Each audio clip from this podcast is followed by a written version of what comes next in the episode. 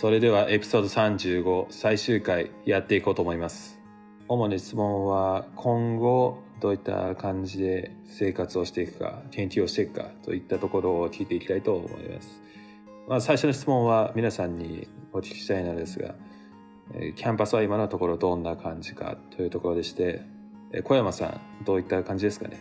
そうですね。最初に触れた通りその街は結構その軽井沢ぐらい広い範囲に散らばっていてかつ大学と街が一体化してる感じなのであんまりキャンパスっていう印象は強くないんですよね、うん、なんかほぼ街がキャンパスみたいな感じでオックスフォードとかケンブリッジがこう場所がでかくなったみたいなそういうあの印象ですね、だからなんかよくわかんない建物になんかよくわかんないんだけどその自分の IC カードをかざすとまあなんかよくわかんないけど入れたりするので結構あの便利ではありますね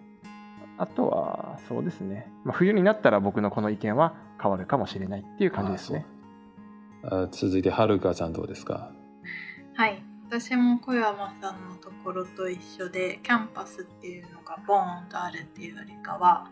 まあ、大学の建物がこの辺に密集してるのでこの辺が大学なんですねっていう感じのキャンパスになってま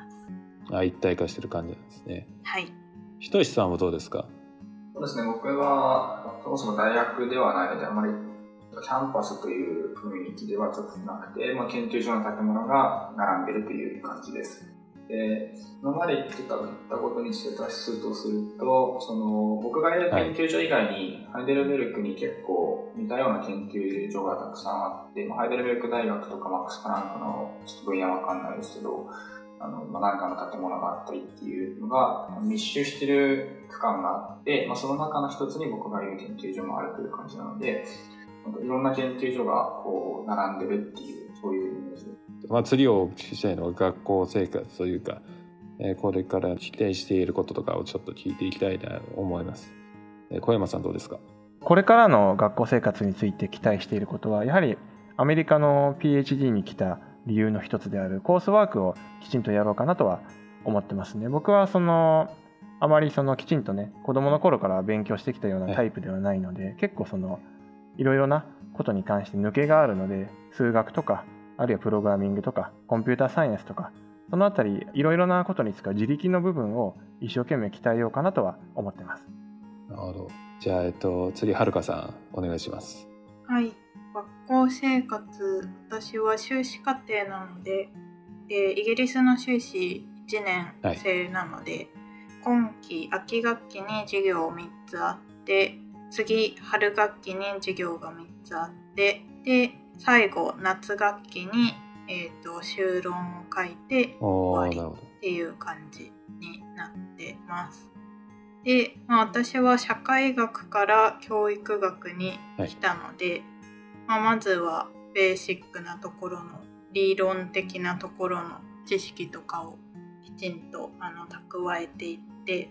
自分の就論に落とし込めていけたらいいなっていうのが期待するところです。今のところすごくあの授業一つ一つでリーディング課題がとても多くて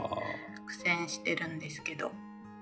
頑張っていけたらと思いますえひとしさんどうですか？え今は基本的にラボのメンバーとしか関わっていないんですけど前のエピソードでもあのお話ししたようにちょっとまだコミュニケーションで苦戦している部分が多いので、まあ、早くそこをもっとスムーズにもっと仲良くなれるといいなっていうふうに思っています。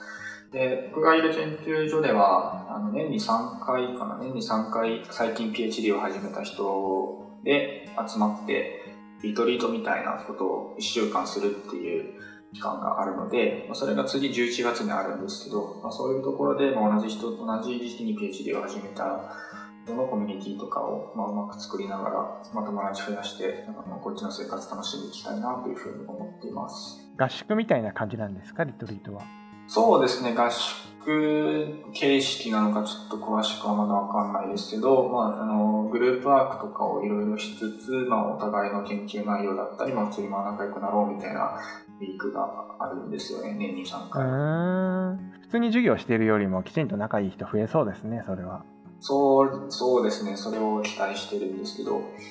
なるほど。えー、皆さんに、えー、これからの研究生活今のところどういう感じっていうのとあとこれから何を期待してるかみたいなことを聞いていきたいと思うのでで、小山さんどうですか？はい。え、ー、と研究内容については僕が、まあ、一番やりたいことである意識の移植とかあるいは脳の保存に具体的に役立つような内容なので詳しくは話せない部分もあるんですが、えっと、結構ハッピーですね。これをやりたいのであの来たっていうすごく納得ができる内容をやれています。研究環境について言うと、その意識と睡眠のまあ大きな研究所があって、そこにはその理論と計算、そして実験をやってる神経科学者と、はい、あとは意識とか神経科学に興味がある物理学者や哲学者、あとはプラスアルファとして、えっと、大学病院の本院の方と、それと、えっと、意識睡眠研究所に併設されている精神科と神経科のクリニックの患者さん、例えば、まあ、その意識障害の患者さんともまあ研究ができて研究環境という意味ではあのまあこれ以上のものは見たことがないっていうのが正直なところですね。環境について言うとやはり今が一番いいかなっていう印象は強くあります。なるほど。それでは次はるかさんどうですか？はい。私は研究生活といっても、まあ、実質修士1年で後半半年、まあ、5ヶ月ぐらいしか論文を書くところに使える時間がないのですが、はい、まあ教育格差とかの是正に教育テクノロジーがどう使えるかっていうところに興味があって、はい、こちらに来たので、まあ、その辺でうまく修論に落とし込めればいいなと思いつつ、まあ、まだ細かいテーマはいろいろ考え中っていう感じです。まあ、ただ本当に1年しかないので日々の授業とあと就職活動とあの修論を並行して常に頭の中で考えてるみたいな状態ではあります。授業と就活と並行あそれなんか人間に可能なんですか？それは。いや可能じゃないと思うし私も実際、ね、あのか別に並行してると言いつつ、まあ、何か実際にできてるかというとできてないんですけどまあ、あの少しずつ全部動かしていかないといけない行かざるを得ない状況に置かれてしまっているのでどうしても1年生だと。いうところでちょっとはい。とんでもなく忙しいですね。はい。それでは最後のひとしさんお願いできますか？はい、えーまあ、僕はテーマに関してはまだ指導教員といろいろ相談をしているところになります。ドイツの大学に全部がそうかわかんないんですけど DIC って言って、シスアドバイザリーコミュニティって言って、あの年に1回その PhD のプログラムがちゃんと進んでいるのかっていうのを査読する人みたいなイメージですかね、っていう委員会があって、それを PhD のプログラム始めてから6ヶ月以内にまず1回やることになっています。なので、ま、それに向けて、研究計画、3年間の研究計画をしっかり綿密なやつを練って、まあ、それを半年以内に1回まずそのミーティングに参加するっていうところが今の目標なので、まあ、それに向けてまだあの細かくテーマを相談しているというところになります。で、僕こっち来て感じてることとしては、あの、設備とかに関しては全然不自由なくて、ボスにこれが欲しいです、あれが欲しいですとか言うと、あ、了解了解って言ってすぐ買ってくれるところが、そうですね、あの、まあ、特に僕、 computation な動画解析とかメインにやってるんで、あのいい椅子が欲しいですとか、いいマウスが欲しいですって言うと、わ、うん、かりましたって言って、やってくれるんで、うん、まあ、そこら辺はいいところかなというふうに思っています。その6ヶ月後のコミッティみたいなものって、そこでダメだよっていうふうに言われて、ある種こう退学みたいになる人っていうのはいたりするんですか？あ、それはですね、テストではないんですよ、これって。テストではなくて、まあ、あくまでもその進捗を相談っていうか、その、なんですか、先生で3、4人ぐらいの先生の前で、こう、自分が何をするかとか、まあ、年に1回のやつなんで、この1年間何したかとかそういうのをプレゼンして、いろいろアドバイスをもらうっていう会なので、別にテストではなく、テストとか審査するものではなくて、まあ、あくまでも、あの、進捗報告会というものですね。うん、いいですね、とてもサポーティブで。アメリカで対応するものなのかはわからないんですけど2年目の終わりぐらいにまあコミュニティを自分で人を選ぶ時もあればプログラムで決まっている時もあるんですけどそこでまあ口頭諮問みたいなものをやってそこでその去らなければいけない収支をもらって、まあ、退学というなるケースもあったりするのでそちらはね結構ストレスフルだからなんかね、ドイツのそのシステムはとてもいいですね。じゃあ次の質問に移っていきたいんですけれども、えー、キャリアですね、えー、皆様卒業した後のキャリアとか、えー、考えてることがあったら教えてもらいたいんですけども小山さんどうですか？僕自身はアメリカで、まあ、PhD を取った後は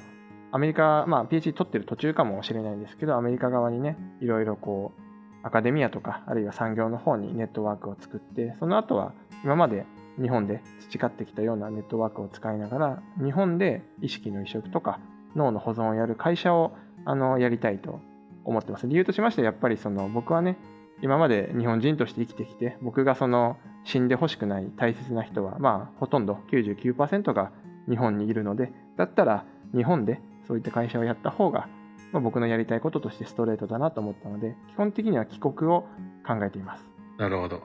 ね、Google とかにねあの行けたら、まあ、しばらくアメリカで働くかもしれないんですけど。なるほど。続いてはるかさんはどうですか？はい私はまあ、海外で住みたくてもともと進学したっていうのもあるので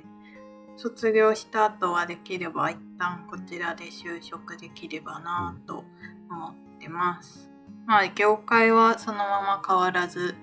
教育テクノロジー、まあ、エドテクと呼ばれるところで引き続き働いて教育格差のなくすみたいなところに貢献できたらなというのが希望です。あとお金を貯めたらもう一回学生をやりたいなというふうに思ってるのでまあちょっと働いてからまたどこかで別の国で学生をできたらいいなと思ってます。はい。それでは最後に一つさんお願いします。はい、えー、僕はそこまで卒業後の PhD を取った後のキャリアが明確にあるわけではないんですけど、とりあえず何らかの形であの今やってるようながんとか、まあ、医学とか、まあ、そういうものに関わりたいなというふうに思っています。まあ、ただそれが研究者としてなのか、どこか企業に入るのかとか、そこら辺はまだ今のところ考えていないんですが、まあ、ただひたすら基礎研究をしていくっていうだけじゃなくて、それをもっと社会実装していきたいとか、そういうところにももともと興味があるので、博士取ったら一回日本帰ってそっちでベンチャーとかそういうのにもやるっていうのもありかなっていうのは今、なんとなく考えているところです。なるほど。これがこのエピソード最後の質問になってしまうのですけれども、今大学でとか社会人で海外大学院を志望している人たち向けに伝えたいことがあったら教えてほしいんですけれども、えー、小山さんどうですか？はいえっとまあ僕は申し上げた通り高校もまあ少し激しいようなところでかつギャップイヤーというかニートやってた期間もあるのでやり直し組の方今はあんまりねこうガリガリとしたキャリアじゃないんだけど学位留学してみたいなっていう方を応援したいという気持ちはありますね。僕自身、そのエクスプレーンの出願支援とかに始まって、いろいろな方に本当にお世話になって、あのお世話になった方々が少しでも、もう少しでも僕に対して親切じゃなかったら、多分僕はどこも受からなかったと思うので、その、なんていうかね、皆さんに親切にしてしていただいて感謝してるので、そのまあ、僕にできることがあればお手伝いしようとは思ってるので、まあ、あの何かあれば言ってくださいっていう感じですね。じゃあ、はるかさんどうですか？はいなんか大学院留学って結構まあ実際確かにお金どうするとか出願書類どうするとか、まあ、考えることもたくさんあるのは事実なんですけど、まあ、すごい高いハードルに聞こえる割に、まあ、踏み出してしまえば結構多分どうにかなるものでもあると思うので、まあ、やってしまえば。なのであの全然なんだろうこう業績がとんでもなくなきゃ無理だとかそんなことは全然ないと思うのであの私も全然学部はただモラトリアムを過ごしてただけの学生だったんですけど、まあ、普通に、まあ、ちゃんとステップを踏めば修士留学できたので諦めないで挑戦してみていただければと思います。それでは、いとしさん、最後によろしくお願いします。はい。現実的なメッセージとしては、まあ、留学をもし考えていらっしゃるのなら、本当に計画的にもう早く早く全てを進めるのをお勧めします。というのも、まあ、語学力とかはやっぱ1回生2回生つくものじゃないのはもちろんそうですし、コネクションとかですよね、あの、最初のエピソードで多分言ったんですけど、あのセレクションが、PhD のセレクションとか倍率が50倍、60倍とかものすごい厳しいので、別にセレクション必ずしも取らないでも最初からこっちの先生とつながっているとかだと圧倒的にそういうのやっぱ取りやすくなりますし、